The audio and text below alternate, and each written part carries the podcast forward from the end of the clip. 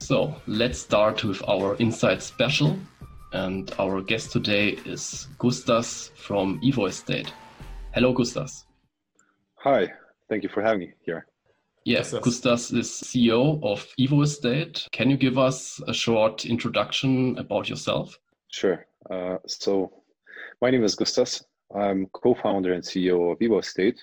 I've created the Evo Estate together with my co-founder Audrius because we've been investing in real estate crowdfunding for years, and we came to realize that it's almost impossible for mm-hmm. an investors to diversify their investment portfolios in crowdfunding space because all of the platforms were relatively small and regional. Even the big ones that you consider, they only do deals in a couple of countries. And we identified this as a problem. And first, we wanted to solve this for ourselves, and then we wanted to solve this for others. Prior to founding Evo Estate, I've uh, built and exited another tech company which was operating in artificial uh, intelligence space, and I'm also licensed investment advisor for MiFID II regulation. Right, nice. Then let's start with the. We have prepared some questions um, for you. So, Gustav, then um, let's start, and maybe you can provide us some, with some of your thoughts about the current crowd investing market here. Yeah, it's an interesting question. I think the crowd investing as uh, a whole market, it's getting increasingly large. So we are seeing more and more platforms coming up, and I guess where it's getting interesting, we are seeing some interesting business models because I guess for until two years ago or one and a half year ago, what we've seen around Europe that everyone was just doing these sort of like simple platforms, either it's business financing or fixed interest loans for real estate developments, and now we are seeing more uh, plat- more interesting platforms coming up. And when I'm saying more interesting, I, I'm probably speaking about those that have new business models. So some of those could be the buy-to-let platforms that are coming up.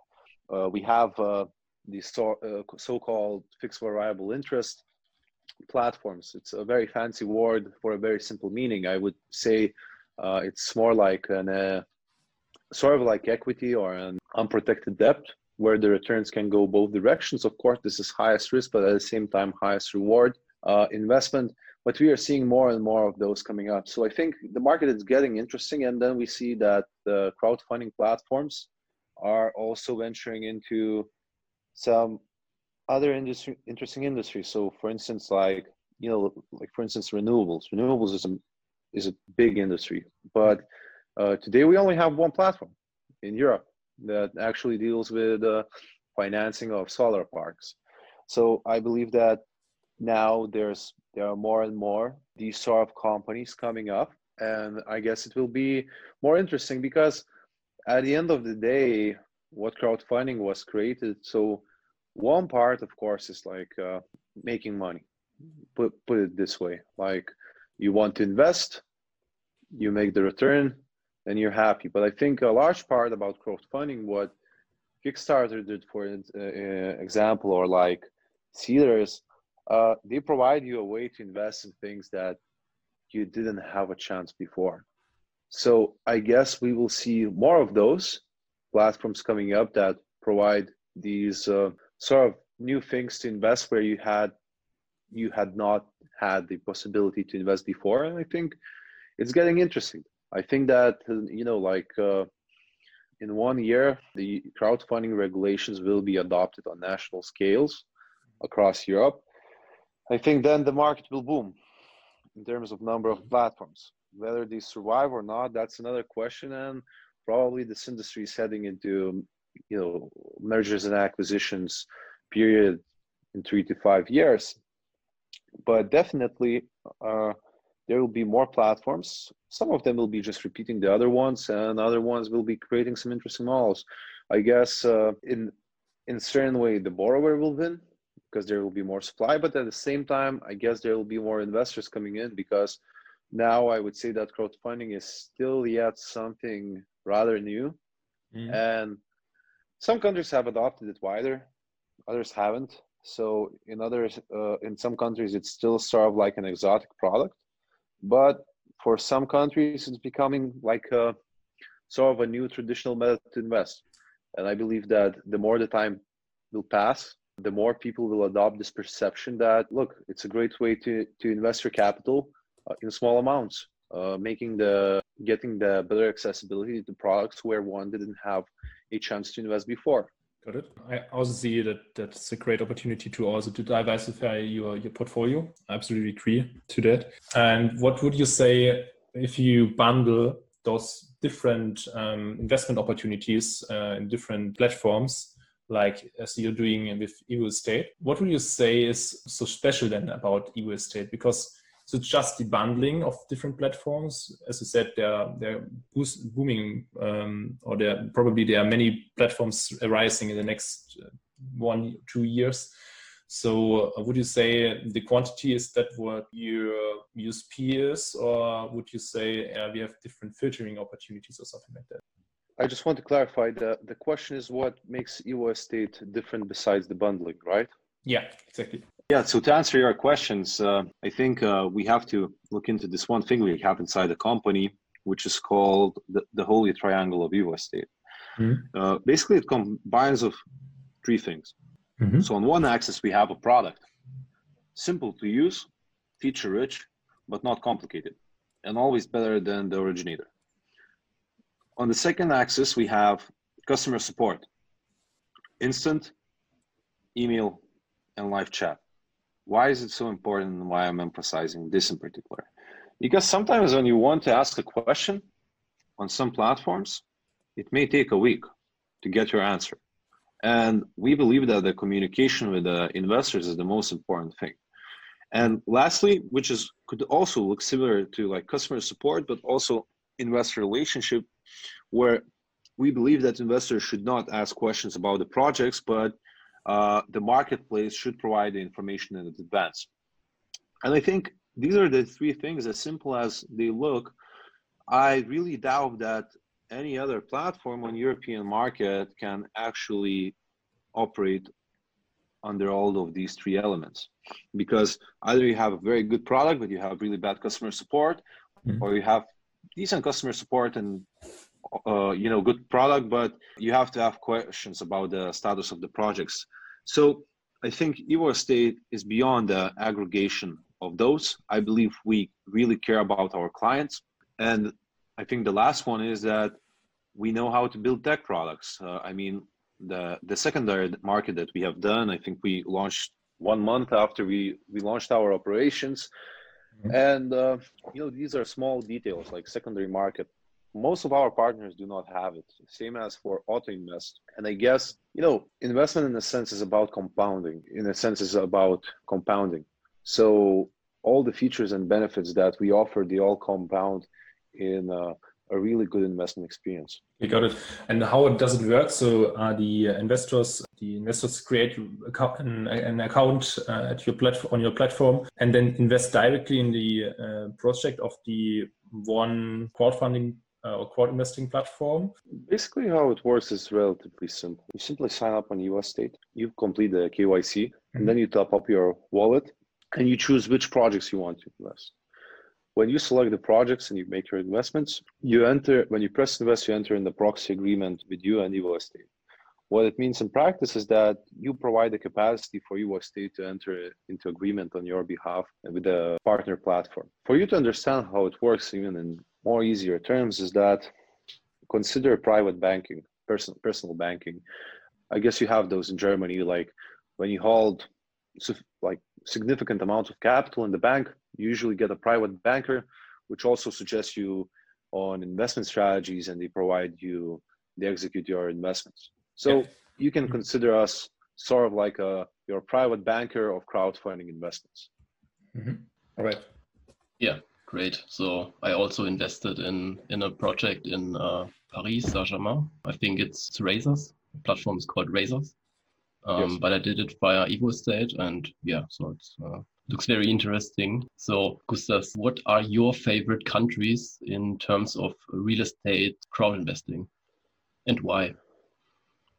Well, I, I think I don't. I couldn't name one that is the most interesting. I think that you know a good portfolio is the one that is diversified. And in order mm. to achieve diversification, you have to spread the capital across different country countries, which mm-hmm. naturally leads us to the conclusion that you cannot like one country or another. While you just simply need to diversify uh, across a few of them at least. Yeah, I've also seen that uh, you have some projects from several countries in Europe. So it's uh, quite interesting. And I think most countries have uh, crowd investing platforms. So it's a good opportunity. Maybe you can name the example of Raizers. So I think the minimum invest uh, at Raizers is 1000 euro, right? Yes. Yeah. And so investors can invest at Evo Estate with, I think, 50 euro is the minimum, right? Yeah. Yeah. Yeah. Okay. So now it's 50 euros. And basically, the way how it works, it works similar like you have with fractional buying of stocks. Like if you mm-hmm. use, for instance, Revolut, you, you don't have to buy whole stock of Tesla. You can buy a tenth of it. So it works similar because we are an aggregator. We provide this capacity for the investors to reduce the minimum uh, to just 50 euros. Mm-hmm. Yeah, that's makes it uh, more interesting uh, for smaller amounts to invest. Yeah, Gustav, can you give us a forecast of uh, real estate, maybe real estate prices in Europe for 2021? And how the um, crowd investing market will um, develop in, in your point of view? Yeah, uh, well, to be fully frank with you, I'm not the biggest fans of biggest fan of forecasts mm-hmm. because it doesn't change that much from the weather forecast. Like I would ask you, yeah. what would be the weather after three months, yeah. whether it would be sunny or whether yeah. it would be rainy. So yeah. you you you can you can guess it and you may be correct or maybe wrong. So there's two outcomes. Uh, I think like about real estate prices, you know, it depends on a lot of different factors. You know what we're what we've seen up to far up, up so far, like all the residential housing, the the prices are actually going up in a lot of European states, and for mm-hmm. instance, mm-hmm. in uh, Lithuania, for example, which is an interesting market, Vilnius, the capital, yeah, recorded the the the record number of transactions. I think over the last few years, this this October. So mm-hmm. it's an interesting data point to consider, and I think the commercial market will be affected. There's no way around it. But the residential market, the trends are shifting generally. Like if we look at the the trends and before people wanted to live in big cities, small apartments, studio flats. Now people want to live suburbs. They want to spend time in nature. Mm-hmm. They much likely prefer to acquire a secondary house, uh, you know, by the sea or uh, by some lake, you know, where where they could relax or spend time outdoors. So the consumer preferences are changing, but what will happen with the prices, it's yet to be seen. I think it's a, a complex question, which if we may address better to the European Commission, like what, like whether we'll, they will print uh, a lot of money or they will be yeah. conservative. So if if they will start bringing printing out money, do quantitative easing, so naturally the prices of real estate may not even change because there will be large supply of capital and demand should should should be high. But what will come in practice is yet to be seen. Mm. Yeah, I would also say that a lot of things are dependent from the interest rates from the ECB, European Central Bank, and yeah, we will see how the interest rates will develop. But uh, I also assume that there, that we will have um, a long time very low interest rates, and this can be also a good possibility for for real estate. Yeah, because uh, prices normally rising um, in this yeah this area but yeah, we will see. So maybe we will be right, or maybe we will be such the banking analyst of uh, Wirecard who said, yeah, this uh, this stocks will will go up. Yeah, I think it was uh, one one week uh, before uh, the the company went uh, bankrupt. So yeah, we will see. I, yeah. I actually uh, met a person who knew that uh, Wirecard will default. I I can't disclose the name, but I guess this will be pretty interesting for the listeners. So mm-hmm. I talked with this one electronic money institution and you know basically those emis they use complex structures of where and how they keep money and how they sell the transactions so just one week ago, just one week before the the Wirecard incident, they wired almost all of the money of Wirecard. And they said, like, we knew it, like we knew it. I said, well, if you knew it, did you place options? And then they said, like, they said no. I said, so why, if you're so confident? He said, like, I, I just don't know how to make them. And I said, like, okay, that's fair, fair point. But if I was you and I was so confident, I probably would have placed options because uh, probably uh, one one week before that, it would have made a lot of sense. Like, it would have made no sense to place options if you look from mm. logical perspective, but from the return rate, probably it would have made a lot of uh, yeah. sense. Yeah. yeah. yeah. This, uh, sometimes uh, those uh, crazy things happen. So yeah. But let's come to the serious business. Gustas, what are the plans of Evo Estate for 2021? Give us an uh, exclusive insight.